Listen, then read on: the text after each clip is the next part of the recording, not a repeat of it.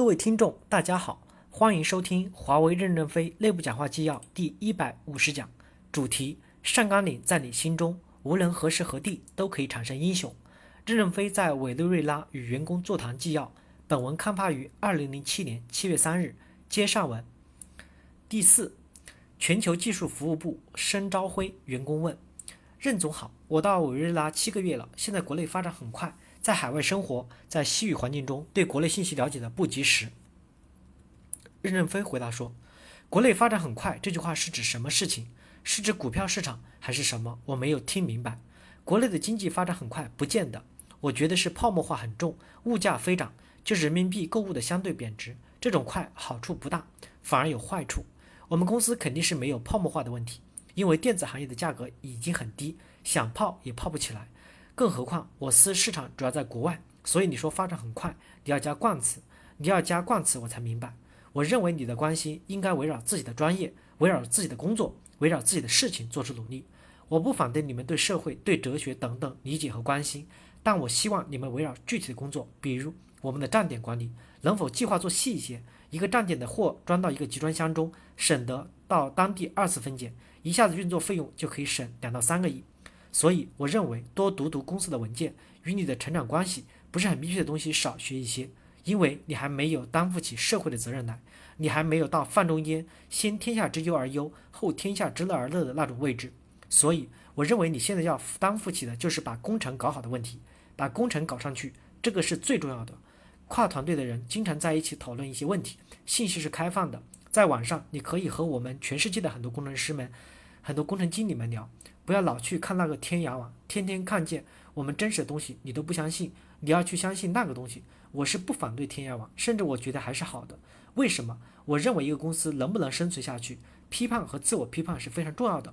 我们开展自我批判，天涯网为我们展开批判，又不收我们费，这有什么不好？你说的有道理，我们就改进一点。你不批判我，我还要自己给自己给批一下，促进自己进步，生存能力就强了。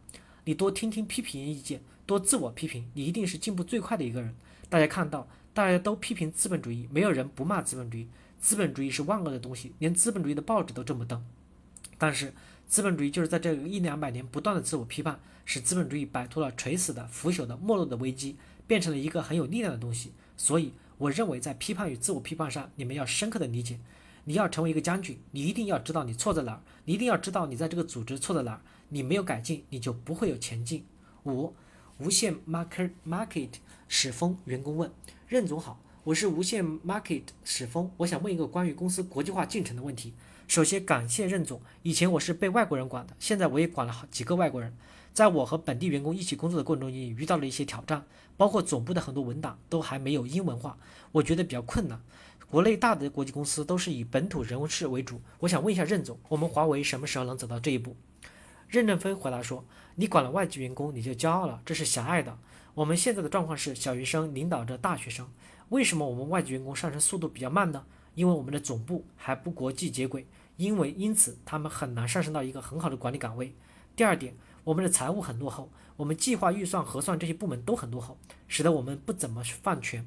他们上来后没有资源的协调权，不知道怎么打仗，所以还得靠你这个小米加步枪来打。你就是在这个混乱时代。”才成为的英雄，不等于以后我们走向国际接轨后你还是英雄。国际化的道路就要靠你们。你沾沾自喜，领导几个外国人是狭隘的民族主义。我们已经逐步在变了。你看看我们财务现在已经没有中文文档了，我们一个口一个口开始在进步。下一步就是供应链用服全部英文化。应该承认，不能在一天之内就实现了我们美好的理想，但我们已经在缓慢的进步。如果我们当年没有向 IBM 学习，没有向这些巨型的管理公司学习，我们就不会有今天的成就。那么为什么今天还行呢？就是要靠不断的去改进。六，叶软产品部王建国员工问任总好，我是委瑞拉啊叶软产品部王建国。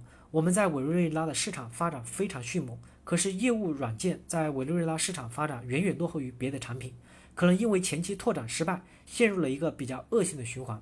这种情况下压力也是很大的，快乐的时间是很短的。不知道这次任总能不能对委瑞拉，呃，业软在各个运营商的发展给予推动？任总回答说，业务软件口的落后不完全是你们销售系统，是从产品线开始就有问题。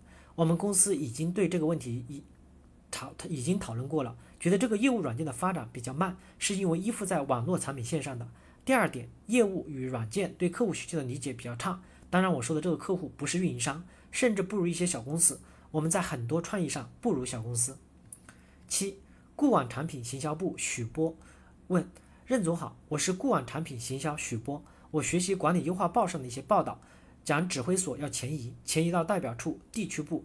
指挥所前移后，决策权是不是也要前移？这和总部机关是一个什么样的关系？下发的权力覆盖哪些内容？任正非回答说：第一点，我们一定要把计划、预算与核算这个体系的建设重视起来。如果没有计划、预算与核算对发展的牵引，以及没有有效的财务管理，怎么把权下放给你？现在总部还是落后的审批制在管着你，是因为害怕出大的错误来。只有计划、预算、核算、财务这个工作做好了。权力才会下放到前线去。第二个问题是，我们已经开始把销售评审的决策权下移了。从明年一月一日开始，片区销售管理部就关闭了，就全部落到地区部，地区部来进行销售项目的评审。公司还是保留了一个销售管理部，但他做的不是具体的项目评审，而对销售的政策、环境、制度以及对各种建设产生推动。如果真的有些代表处转成了利润中心以后，我认为一部分的销售决策权都可以下放给代表处。你对我的利润负责，可以在这个合同上亏一点，在那个合同上赚一点，这个权利交给你。